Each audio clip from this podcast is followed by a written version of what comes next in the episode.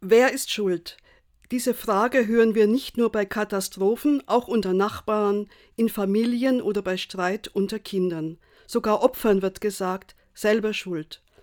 Ein Mann namens Iob musste sich in größter Not von seinen Freunden sagen lassen, dass er selber schuld ist. Was war passiert? Iob war gottesfürchtig, ein gerechter Richter, sozial engagiert und bildete sich nichts ein auf Reichtum oder Glück. Dann trifft es ihn. Bei einem Raubüberfall werden seine Mitarbeiter ermordet. Unwetter vernichten sein Haus und begraben die Kinder unter den Trümmern. Er selbst wird krank. Iobs Freunde deuten all das als Strafe für Sünden. Iobs Frau sagt zynisch, das hast du von deinem Gutsein.